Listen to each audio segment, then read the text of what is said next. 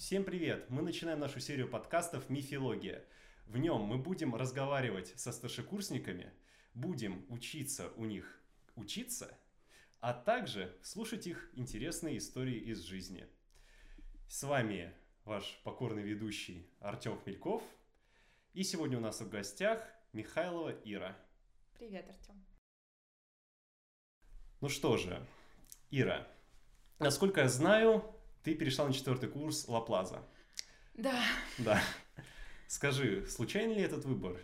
Uh, нет, выбор был не случайным. Я училась в лицее, и моя преподавательница по физике, она тоже училась в МИФИ, и она рекомендовала мне пойти именно на Лаплас. Она сказала, что для меня это будет наиболее интересно, uh, и мне там очень понравится. И когда я пришла в приемную комиссию, то есть так получилось, что я попала в кабинет Лаплаза, и мне там так сильно понравилось, я там пообщалась со старшекурсниками, с сотрудниками института, а, и решила, что это самое то, я остаюсь, все очень круто.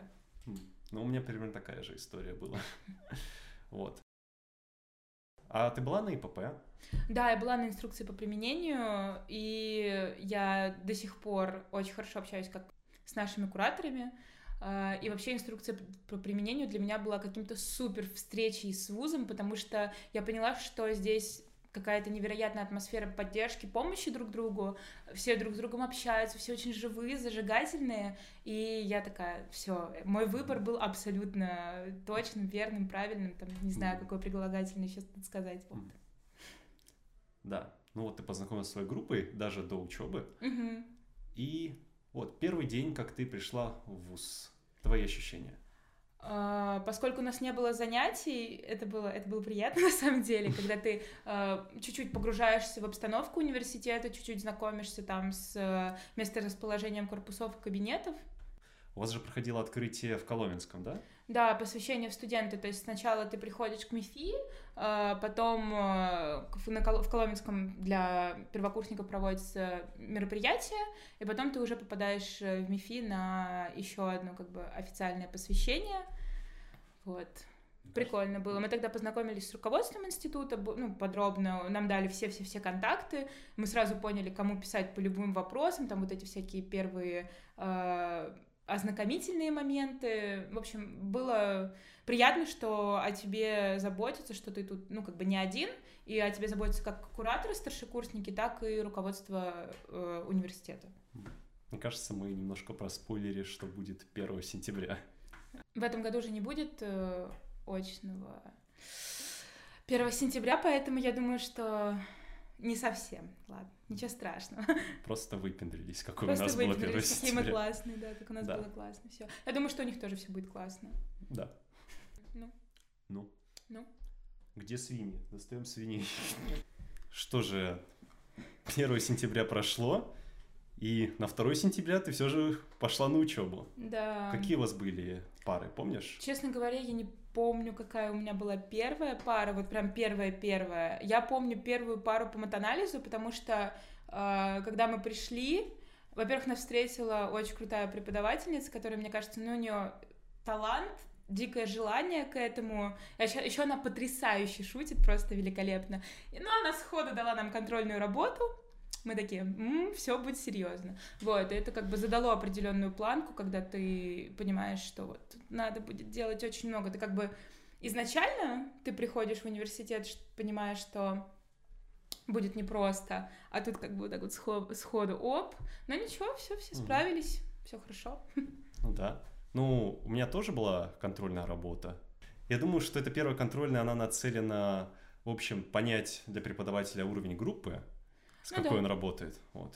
И ее не надо бояться. Тебе же даже сам преподаватель говорит, это без оценки будет, никуда не пойдет, просто смотрим ваш уровень. Да, по итогу, ну это так, но по итогу все равно все э, выравниваются в группе примерно, то есть э, в целом все, все как правило, да. так это.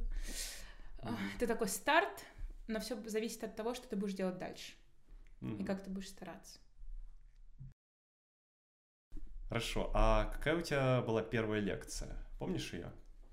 По-моему, это была аналитическая геометрия. У лектора супер быстрая скорость записи того материала, который надо будет потом учить.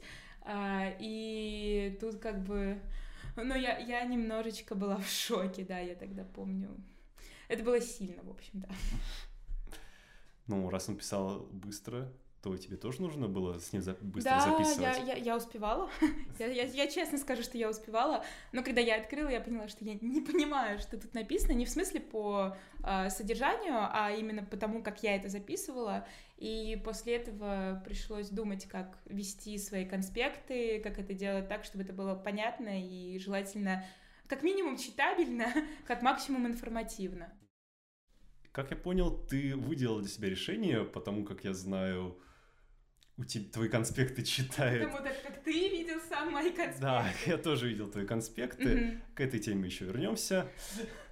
А, Твои конспекты, да, читает э, большая часть твоего, твоей группы, там, твоего да. потока. И, и ты выделил для себя какой-то специальный способ э, записи материала.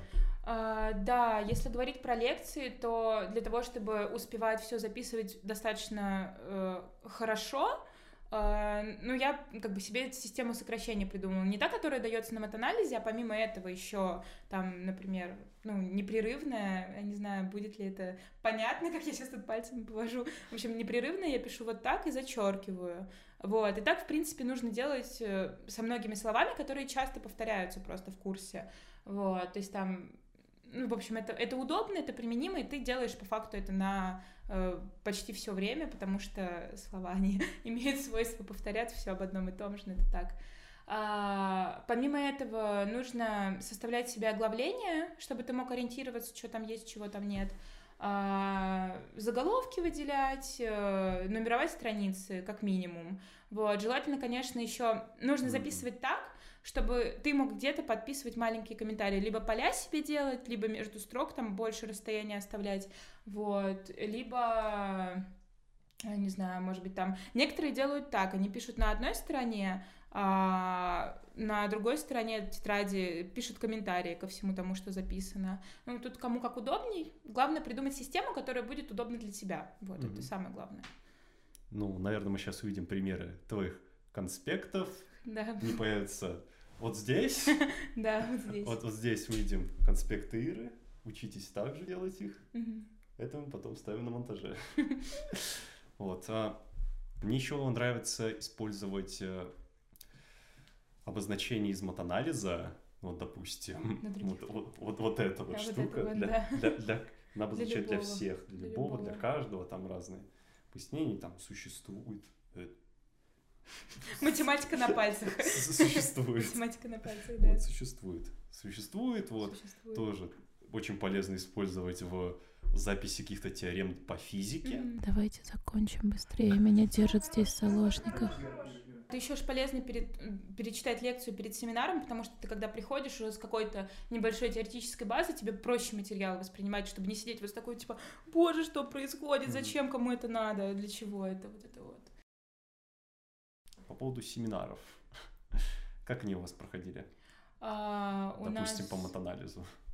У нас в основном преподаватель изначально нам давал какие-то э, основные вещи, а потом мы сами работали там на каких-то предметах, э, ну, например, на аналитической геометрии мы выходили к доске, а на матанализе э, мы сами работали, и потом в итоге смотрели, что получилось, как надо правильно делать, там формат вопросов. Кстати, самое важное, мне кажется, это не бояться задавать вопросы. Как правило, очень часто так бывает, что Да. если ты спрашиваешь, ну, задаешь преподавателю какой-то вопрос, вся аудитория ждала, чтобы кто-нибудь это спросил, но всем было страшно, поэтому э, вопросы задавать нужно, э, и это в итоге м, дает тебе больше понимания, вот.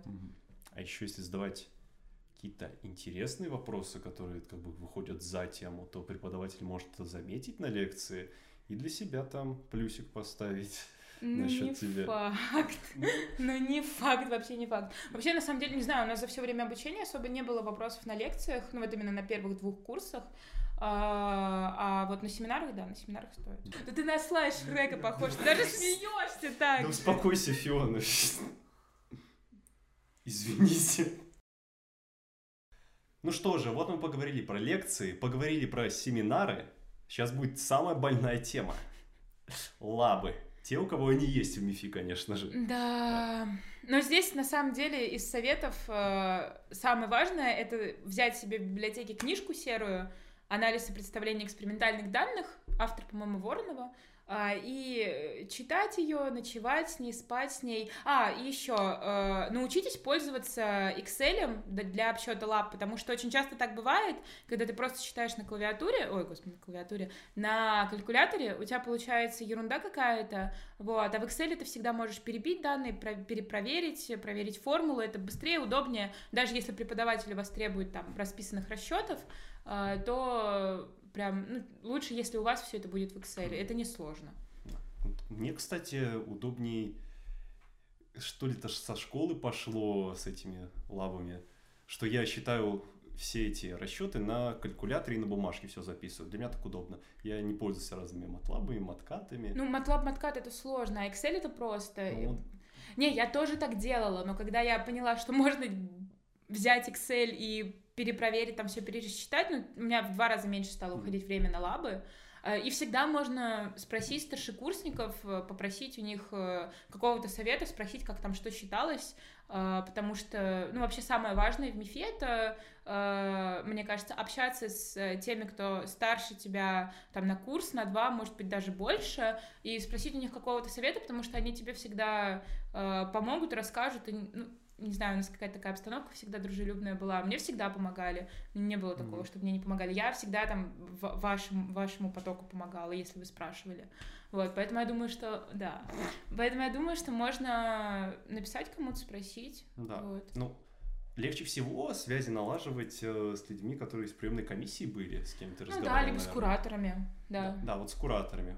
Кураторы тоже, э, не стесняйтесь им писать, они хотят, чтобы вы хорошо учились. Следующий вопрос. Что еще можно сказать про лабу?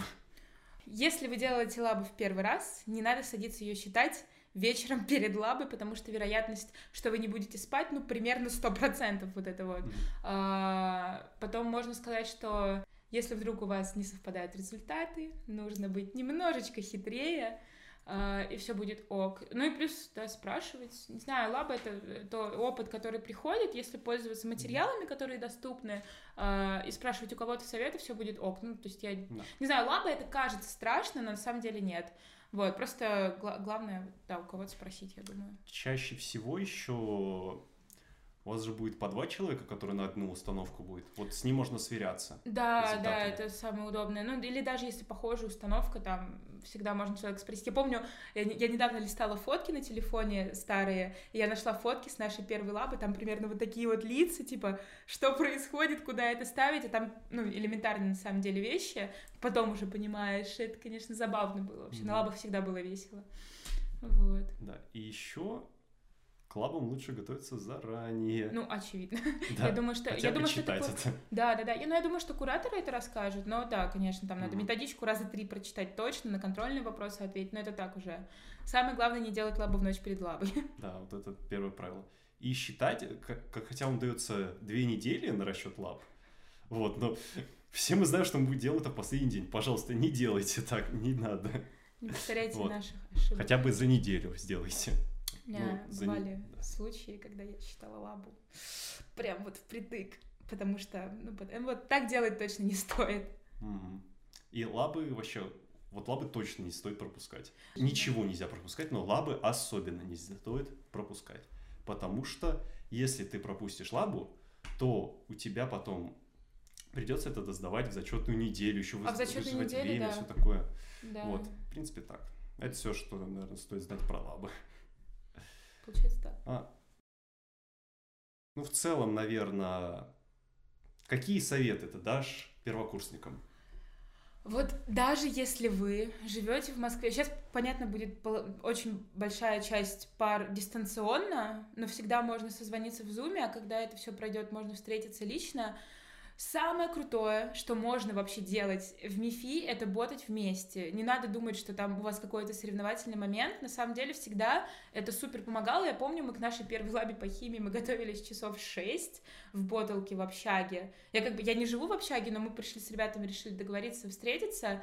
Мы все это разобрали, и это супер помогло. Во-первых, нам было весело, а, потому что готовиться вместе с кем-то всегда прикольно, а во-вторых, это было более эффективно. Ну, готовились мы часов 6, потому что мы ничего не знали, вот, но в целом это реально помогает, ты можешь любой материал э, разобрать с кем-то, по-любому, тот, э, тот вопрос, на который ты не знаешь ответа, знает кто-то другой, и наоборот, mm-hmm. и вот этот вот постоянный обмен информацией, постоянная помощь, это прям must-have, этого не надо стесняться, бояться, и надо общаться не только в пределах своей группы, но вообще в пределах своего потока с теми, кто, э, кого у вас похожие или те же самые преподаватели, почему похожие, те же самые, э, вот, и старшекурсникам писать. То есть в целом это самое главное связи. Да, да, да, да, нетворкинг это лучшее, что может быть в этой жизни. Mm. Все решает нетворкинг. Да. Заканчиваем интервью. Пошло просто. Я ухожу. Ну не! Сейчас. ну, давай, э, вообще, по-моему, мне кажется, очень многие забывают там, что надо сложно в МИФИ спать много на первом семестре, ну прям сложно. Вот, но надо стараться за этим следить. Ходите на физру, ходите на физру, пожалуйста, ходите на физру, потому что э, ходить на физру в конце семестра в разы сложнее. Плюс, если вы регулярно занимаетесь спортом, вы высыпаетесь лучше, и не надо питаться в KFC 24 на 7, который рядом с общагой, или чем-то еще подобным, если у вас будет нормальный э, режим сна, ну, относительно нормальный. Вот, если регулярные физические нагрузки и нормальное питание, вам физически будет легче. Если вам будет физически легче, вы и умственно сможете сохранять этот темп, и не будете там на износ mm-hmm. работать, вам не будет плохо. Ну, будет сложно, но неплохо хотя бы. Понятно. Ну что же, наверное, про еду, про KFC, про правильное питание, про, в общем, жизнь в общаге мы поговорим в следующем нашем подкасте. Ну, а наш подкаст завершается. Спасибо большое, Ире. Спасибо, Тём. Еще услышимся.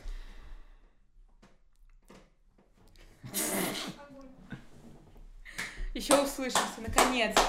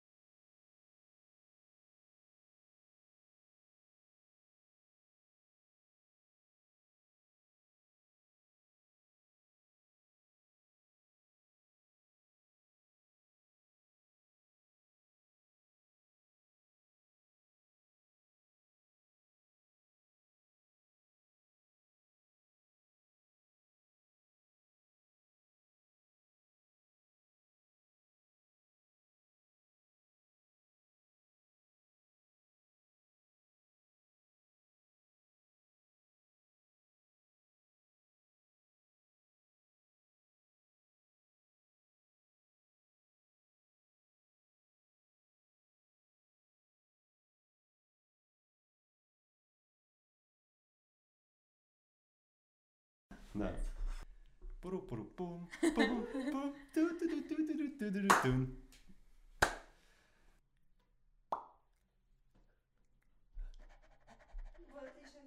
Ну, это, же, это же шутка такая, типа. Ну ладно. Это же должно быть смешно. Ю, юмор. Юмор. Пожалуйста,